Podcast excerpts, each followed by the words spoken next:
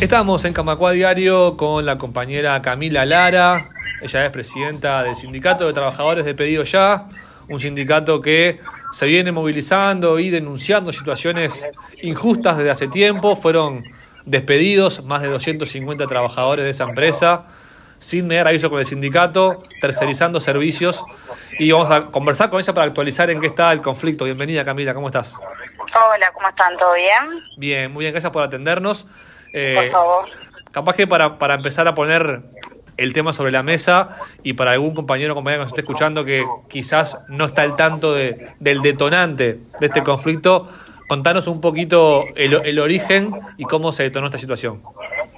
Bien, bueno, el origen del conflicto inició el 5 de enero, el día que la empresa tomó la decisión de desvincular a 251 trabajadores del área de soporte técnico y atención en cliente en una conferencia virtual eh, en dos minutos. Hizo una invitación a través de los mails corporativos que decían novedades y entre esas novedades, bueno, era esta la, la noticia, notición que se nos dio a todos los, los, trabajadores y trabajadoras del área y sin derecho a, a, ningún tipo de, de réplica o comentario en esa MIT, se bloqueó se cerró la MIT, se bloqueó las computadoras y, bueno, lo, lo, sustancioso de esto también es que más allá de la decisión de la empresa de vincular a los trabajadores de la forma que lo hizo, fue que no obtuvo en ningún momento consideración con, con la existencia del sindicato y una negociación previa que se podía haber tenido antes de, llegar a esta, a esta resolución. Bien, clarísimo. Eh, ya pasó entonces un mes y medio de esa, de esa situación. ¿Cómo, ¿Cómo se procedió? ¿Cómo fue avanzando la situación con el correr de los días y semanas? Y bueno, en realidad el sindicato obviamente lo primero que hizo fue entrar en contacto con la federación, con jueces, pedir una reunión en, en el Ministerio de Trabajo, en la cual se citó a la empresa y por supuesto darle la difusión que correspondía a la situación porque es un sindicato que tiene poco tiempo eh, de vida pero que ha sido sumamente colaborativo, en el cual siempre ha intentado llegar a acuerdos a través del diálogo con la empresa y realmente lo que sentimos fue un ninguneo, eh, digo, muy doloroso, ¿no? Digo, estamos hablando de gente con mucha antigüedad ahí adentro que, a ver, no esperábamos que la empresa actuara de esta forma, de la forma en que actuó. Si bien nosotros sabíamos que podía llegar y que se estaba tercerizando el servicio, y que cada vez éramos menos, estuvimos un año entero en conversación con la empresa para buscar alternativas para la reconversión de esos puestos de trabajo. No, la empresa aseguraba que no nos iban a desvincular. En el año 2023 ellos sacaron un despido incentivado, de los cuales uno no, no recuerdo el número exacto, pero algunos compañeros y compañeras aceptaron, válido, obviamente, y ahí arrancó la preocupación del sindicato de qué iba a pasar con los restos de los trabajadores y trabajadoras que no habían decidido eh, tomar ese despido incentivado y que, pretendían quedarse con la fuente de trabajo. Y todo un año en negociaciones, de formación, de reconversión, de, yo no sé, de, que si que hubieran llamado, crecimiento, en fin, toda gente con capacidad de poder hacer y ejercer otro tipo de tareas que les fueran funcionales a la empresa y la empresa terminó tomando una decisión, creo que de la manera más fea, más nefasta, que es no solamente de la forma, sino aparte pasando y atropellando la negociación colectiva. Digo, tenía el Ministerio de Trabajo, sabía de lo que estaba, de, cuáles eran estas intenciones, ¿no? En todo este tiempo, todo enero y lo que, lo que va de febrero, ¿en algún momento pudieron dialogar con la empresa? ¿Llegaron a tener una, una mesa de negociación para revertir esto? O... La primera vez. sí, es solamente la primera vez y lo que ellos plantearon fue que, bueno, que esto era una reestructura, que no había marcha atrás, que se iba a pagar lo que correspondía, porque aparte lo pasaron como si hubiéramos firmado un acuerdo, cuando en realidad ellos lo que estaban haciendo era cumplir con la ley. Y eh, posteriormente a eso comentaron que, bueno, que acá se iba a tercerizar a través de una empresa que se llama BPO Uruguay, TAP, de la cual aparentemente hasta ese momento se había fundado en octubre, pero no tenía trabajadores, y ahí iniciamos una un recorrido con esta empresa de la cual tenemos muy malas referencias porque no está contratando a ningún compañero o compañera sindicalizado y pedido ya se lava las manos pero a la vez es la que le la que le la que le dice la cantidad de trabajadores y trabajadoras que necesita ese servicio. Entonces no, no es como bueno quién se hace cargo de esta situación y el Ministerio de Trabajo que venía siendo un poco más tratando de moderar la situación y hacer su rol de intermediario y acercar a las partes para encontrar una resolución, pero lamentablemente quiero decir que los comentarios de, de Mieres, del doctor Mieres, dejan mucho que desear. O sea, creo que habíamos puesto un poco la, la confianza en que a través de eso se podía llegar a alguna resolución, pero nos dio la sensación como que, bueno, el ministerio no puede hacer nada. Más desolador que eso para los trabajadores y trabajadoras no debe de haber. Que un ministro de Trabajo diga que no puede hacer nada, es como, bueno, está. Y entonces, ¿cuál es la función del ministerio? Totalmente. Eh, la semana pasada asistió la empresa a la Comisión de Asuntos Laborales y Seguridad Social del Senado. ¿Ustedes fueron convocados o serán convocados al Parlamento?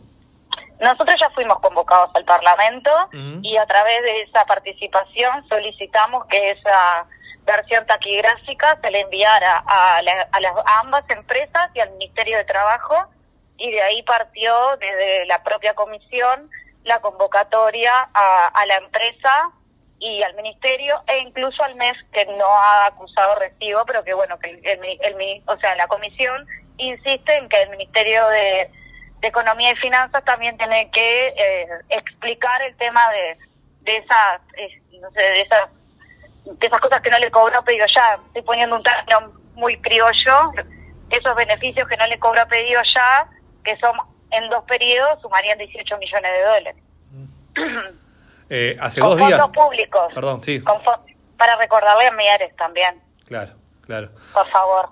Ustedes hace, hace dos días eh, emitieron un comunicado al sindicato desmintiendo o aclarando, o desmintiendo y aclarando diferentes declaraciones que hizo la empresa en esa, en esa comisión en, el Senado. Eh, ¿Cuáles te parecen las más importantes para, para comentar públicamente de, que se sepa de que lo que comentaron no es así o no es tan así? Y la primera y principal es que nunca se negoció con el sindicato ninguna reestructura y discusión de 251 personas eso, o sea, no, hubiera tenido sentido la existencia de este conflicto.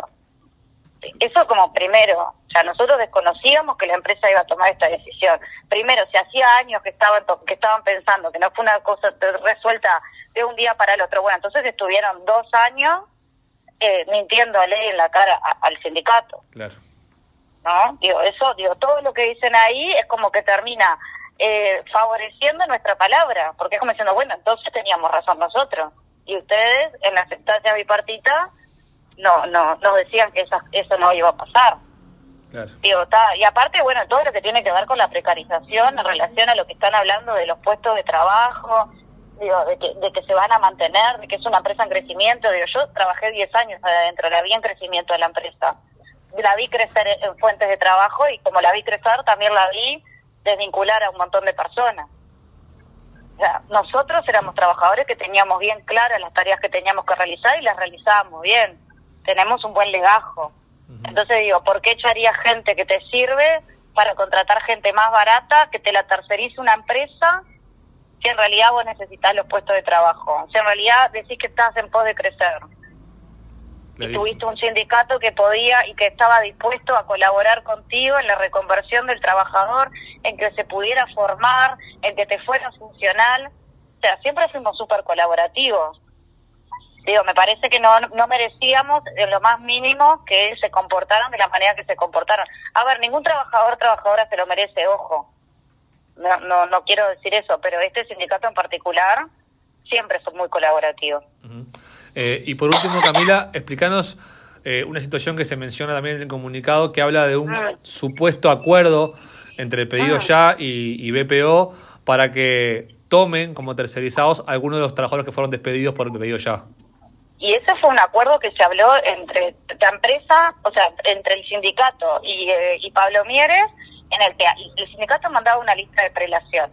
¿no? La empresa consulta de, de qué va esa lista de prelación. Y la lista de prelación se explicó en todos los medios y en todo, y se le explicó al ministerio y a la empresa a todas las partes. Son las personas que están en situación de mayor vulnerabilidad madres jefas de hogar, personas en situación de discapacidad, migrantes, disidentes, no o sea, gente con, con, adultos a cargo. y eso no se está respetando, es el orden de prelación, la misma palabra te lo dice. Y ese orden de prelación se conformó con sindicalizados y no sindicalizados. O sea que eso no se está respetando. no, no se está respetando. El ministro dice ahí no hubo un acuerdo, pero ¿y entonces cuál sería el, sentido de la, lista de prelación si no vamos a llegar a ese acuerdo? Claro. No, eh, tiene sentido. ¿Tienen pensado... no pasa nada. ¿Tienen pensado alguna nueva instancia con, alguna autoridad o movilización, campaña de denuncia? ¿En qué está el sindicato ahora? campaña de denuncia vamos a continuar mientras se siga vulnerando eh, los acuerdos y se siga diciendo cosas que no son reales y poniendo al sindicato como eh, victimario de algo que no lo es. Eso, eso está clarísimo. Cada vez que tengamos que salir a decir, no, esto no es así, lo vamos a decir de forma clara como lo venimos diciendo hasta ahora. Medidas en concreto, así como movilizaciones, por ahora no tenemos evaluada ninguna. Obviamente nunca se descartan dentro de lo que es la libertad de sindical y el derecho a huelga, podemos tomar distintas acciones. Por hoy lo que estamos tomando es las denuncias, sobre todo a, de, los, de los relatos que están haciendo las partes, y obviamente vamos a seguir tratando de convocar a todos los actores sociales y políticos que puedan entender y colaborar con esta con este conflicto, incluso mirándolo hacia futuro, lo que tiene que ver con una regulación concreta, porque eso que mandó el Ministerio de Trabajo, que también argumentó que estaban poniéndole un piense a esa situación, no tiene ningún piense porque está solamente mirado desde una sola perspectiva, que es la perspectiva de las empresas. No tiene nada que ver porque los trabajadores nunca pusieron en eso ni un punto ni una coma. Seguro. Camila Lara, presidente del Sindicato de Trabajadores de Pedido Ya, muchas gracias por este rato y el deseo de el mejor de los éxitos en la resolución de este conflicto. Bueno, muchísimas gracias y cualquier cosa quedo a las órdenes. Gracias a ustedes por, por difundir. Un abrazo. Que pase bien. Camacua Diario. Un resumen informativo para terminar el día.